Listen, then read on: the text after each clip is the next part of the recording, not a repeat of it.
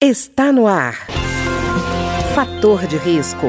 Uma conversa franca sobre os cuidados para uma vida saudável. A apresentação Humberto Martins. Olá, no programa de hoje nós vamos conversar sobre a preocupação que tem surgido quanto aos jovens brasileiros e a convivência com a pandemia. Os resultados dessa convivência nem sempre são muito bons. E para conversar conosco sobre esse assunto está aqui a cientista social e terapeuta Lela Malta. Ô Lela, tudo bem? Tudo ótimo. Prazer. Lela, eu estava preocupado porque apareceu numa pesquisa o seguinte, que eles fizeram uma pesquisa com 2 mil entrevistados, né? As capitais, São Paulo, Rio, Minas, Paraná e Bahia. E 50% dos entrevistados era da faixa etária de 18 a 24 anos. E o número foi preocupante. Eles fizeram uma pesquisa sobre como as pessoas estavam se sentindo em termos de saúde mental. E esses jovens de 18 a 24 anos mostraram o seguinte: se autoavaliando, né? Que a saúde teria piorado, estaria ruim 39% dos casos e muito ruim em 11% dos casos. E só 4% disseram não, tô, tudo bem. E aí fizeram a comparação com o público geral, né, que inclui todas as idades. E esse número foi muito diferente. Quer dizer, para o público fora dessa faixa, é muito ruim, era uma situação para 5% só, ou seja, menos da metade dos jovens. E quem se achava que a situação estava ruim era 25%, enquanto nos jovens era 39%. Isso é um dado preocupante, não é não, Leila? Com certeza, a nossa juventude está perdida, né? Eu acho que essa mudança radical, brusca na rotina foi sentida principalmente por essa faixa etária. E eu cito aqui até a questão da socialização, né? Esses jovens deixaram de ir para o colégio, esses jovens deixaram de ir para a faculdade, esses jovens deixaram de para a rua para brincar, né, para conversar, para fazer. É, então essa questão da socialização pegou muito para eles, porque é uma faixa etária que gosta de estar com outros, né? Todo mundo gosta, né? Nós somos seres sociais, obviamente, mas a juventude tem essa essa coisa de estar ali ao lado dos seus e isso foi retirado desse grupo, né? Então, foi uma mudança radical nessa rotina desse jovem. Muitos tiveram pela primeira vez a experiência de luto, é uma coisa que eles não estavam preparados para isso. E uma outra questão também é que esses jovens ficaram perdidos em relação às suas expectativas. Então, assim, bom, estou aqui, estou iniciando minha faculdade, como é que vai ser esse mercado de trabalho diante desse caos que a gente está vivendo? Né? Realmente é um estado de anomia que realmente provocou essa falta de sentido, falta de, de horizonte. É, é isso, é isso que eu falei, é... de, de, da juventude perdida, né? Foi muita coisa que confluiu para o mesmo momento, né? Por exemplo, a gente fala às vezes de convivência virtual, que isso, essa convivência virtual substituiria a convivência pessoal, mas a gente nota no caso do jovem e na pandemia que não foi bem isso que aconteceu, não, né? De jeito nenhum, principalmente quando a gente fala de ensino, né? De educação meninos que estavam ali todo dia com aquela sala de aula lotada, podendo ver os amigos, podendo conversar com os professores, né, saindo de casa, agora ficam ali o dia inteiro na frente daquela tela e há sim uma, um, um processo de socialização completamente diferente. Eles sentem essa falta do outro fisicamente, muito mais do que em outras faixas etárias. Pois é, e, e tem uma coisa, né? A escola é um lugar de aprendizado não só em termos de matérias, mas é de você reconhecer o outro, de você entender a diferença, de você conviver com pessoas que pensam diferente de você. De repente, tudo isso foi cortado e pior, tem gente que simplesmente não tem nem acesso à internet, então ficou em absoluto isolamento, né? É, em absoluto isolamento. E a gente sabe que depois da família, a escola é o principal agente socializador né, da infância e da juventude. Então, é, tem uma uma importância incrível dentro dessa faixa etária. E é o que você falou, se os meninos não têm essa uma internet, um, um computador, um tablet, né, não são privilegiados com tudo isso, eles ficam simplesmente fora da escola. E aí perde não só essa questão do, do aprendizado, né, da ciência ali, daquilo, né, do, do, conteúdo em si, mas perde essa socialização e às vezes aquele menino deixa até de comer, porque até a merenda da escola é importante para ele, né? Então estar fora da escola para esse grupo, é, a gente nem sabe ainda quais serão essas consequências, né? A gente não tem ainda como saber disso. Uma coisa que está acontecendo ainda, né? Pois é, e a, e a, situação é assim: num primeiro momento você pode fazer uma avaliação, mas com o prolongamento dessa crise, os efeitos tendem a se acumular e, e ampliar, né? Com certeza. E aí a gente vai até para essa questão do suicídio, né? De uma coisa bem mais grave, né? Do, dos casos de autolesão. Hoje a gente percebe que 97% dos casos de, de suicídio são causados por transtornos mentais. Então, como é importante a gente falar de saúde mental, principalmente para essa faixa etária, até porque hoje no Brasil o suicídio já é a terceira causa de morte entre os jovens entre 15 e 29 anos. Então, dado é como você falou, é chocante, né? Quando a Não, gente avalia como esses meninos estão.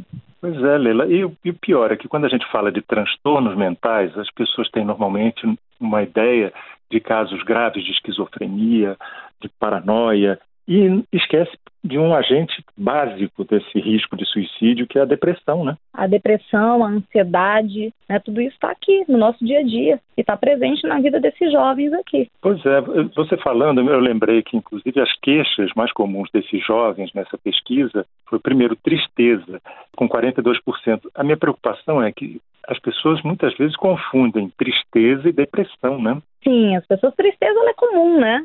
Todo mundo vai ficar triste em algum momento da vida, né? O que seria da felicidade sem a tristeza? A gente nem reconheceria essa felicidade, né? Como algo, poxa, bom, né? Positivo.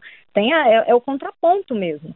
Agora, depressão é doença, né? É transtorno e precisa o quê? Precisa de uma rede de apoio profissional por trás para que esse indivíduo, esse sujeito, saia daquela condição e veja que há sim uma luz ali no fim do túnel. Então, quando a gente fala em depressão, não é uma tristeza passageira, né? Não é isso. A depressão, ela é doença e precisa ser tratada. Por isso que é importante, principalmente o Estado hoje, garantir essa rede de apoio para o cidadão, né? por redes políticas públicas direcionadas exatamente para essa questão da saúde mental.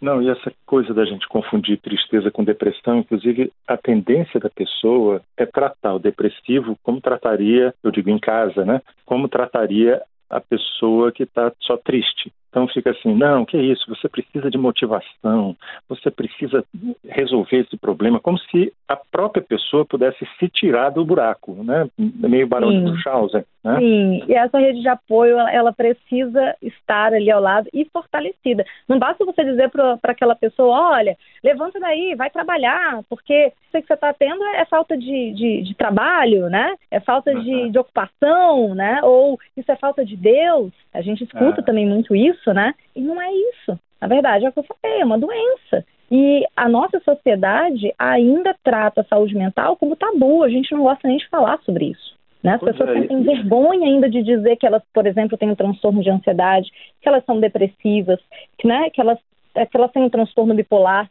Tem vergonha de falar sobre isso. Porque durante muito tempo a gente tratou isso como algo que não era normal não é. Não, é verdade. Durante muito tempo, muitos quadros, inclusive, eram definidos assim popularmente como frescura. E não são só quadros psiquiátricos, não. Eu estou falando, inclusive, por exemplo, de, de dores. Às vezes as pessoas têm é, dores que durante muito tempo foram consideradas, não, é frescura. Isso aí é uma sensibilidade que ela tem. Toda vez que a gente fala alguma coisa que ela não gosta, ela fica com dor. E não era isso. Né? Depois ah. teve diagnóstico, estabeleceu-se que isso era uma, uma doença, mas enquanto não existe o quadro definido, a pessoa é objeto de preconceito porque fica aquela coisa, ah, isso é frescura. Não, ela, tem, ela não tem força de vontade. Ou seja, a pessoa se torna culpada pela própria doença. Pela própria doença. Ah, ela tá, ela tá com preguiça, ela não quer sair da cama, né? Ela não quer trabalhar, ela não quer estudar.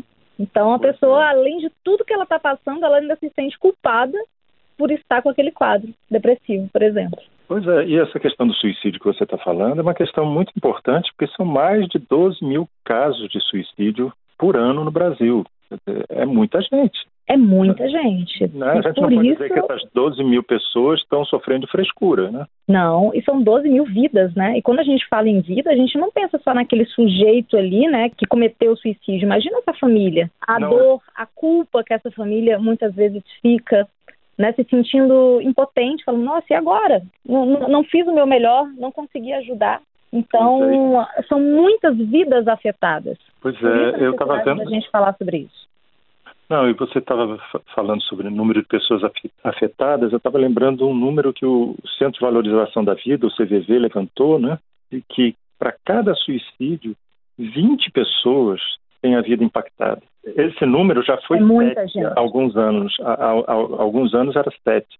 Você vê o levantamento mais criterioso, agora está mostrando que até 20 pessoas podem ter a vida modificada, inclusive se sentindo culpadas. Poxa, ele estava mal e eu não pude ajudar, ele, é. eu devia ter feito alguma coisa. Eu não então... vi aquilo acontecendo, não sabia que era tão grave, né? É. é, é muita gente impactada. Por isso a necessidade da gente falar cada vez mais sobre isso. E o, você agora falou do CVV, o CVV faz um trabalho importantíssimo no Brasil, né? Porque de cabo a rabo ali do nosso, do nosso território, você pode ligar um 88 que vai ter alguém para te ouvir. Então é um espaço de acolhimento que precisa ser cada vez mais valorizado, utilizado. É um trabalho brilhante. Então, o CVV hoje, para mim, é uma das maiores instituições, assim, quando a gente fala em prevenção do suicídio em promoção de saúde mental no Brasil. Por quê? Oferece um espaço de acolhimento, de escuta, não é qualquer escuta, né? Porque às vezes a gente conversa uhum. com a pessoa, a pessoa não está ouvindo a gente direito, mas ali não, é. ali é um espaço de escuta atenta. Isso é pois é muito é. importante. Não, é verdade. E você tem uma situação no Brasil em que, por exemplo, a cada 45 minutos, uma pessoa se suicida. Quer dizer, não é possível, são 32 pessoas, mais ou menos, todos os dias todos os dias. Então, você vê, não, não é uma coisa que a gente possa varrer para baixo do tapete, né? De jeito nenhum, né? A gente precisa falar sobre isso e apoiar esse tipo de iniciativa cada vez mais. E entender que saúde mental é coisa séria, né? Que precisa ser tratada como uma coisa séria e oferecer, e cobrar do Estado, né? Que, que possa oferecer para a gente como indivíduo um apoio, uma rede, né? Principalmente, como eu falei, é, relacionada a políticas públicas dentro dessa área e aqui com as pessoas do nosso lado, incentivar cada vez mais que essas pessoas procurem ajuda quando a gente perceber que aquilo ali não está normal. Aquilo ali não, né, já, já, passou ali o limite daquilo que é uma tristeza, como a gente está falando agora, né? Que aquela pessoa não está bem. Então, poder sempre fazer parte dessa rede de apoio também desses sujeitos que estão cometidos por, por esses transtornos mentais. Pois é, Leila, inclusive porque o jovem, ele é potencialmente muito mais sensível, né? especialmente eu digo adolescente, mas também numa fase posterior, como ele tem menos é, essa vivência que, é, da vida que bloqueia, que blinda contra certas situações, contra certos ataques, é, eu vejo, por exemplo, que o adolescente é muito mais sutil ao, ao cyberbullying, né? Esse negócio da internet.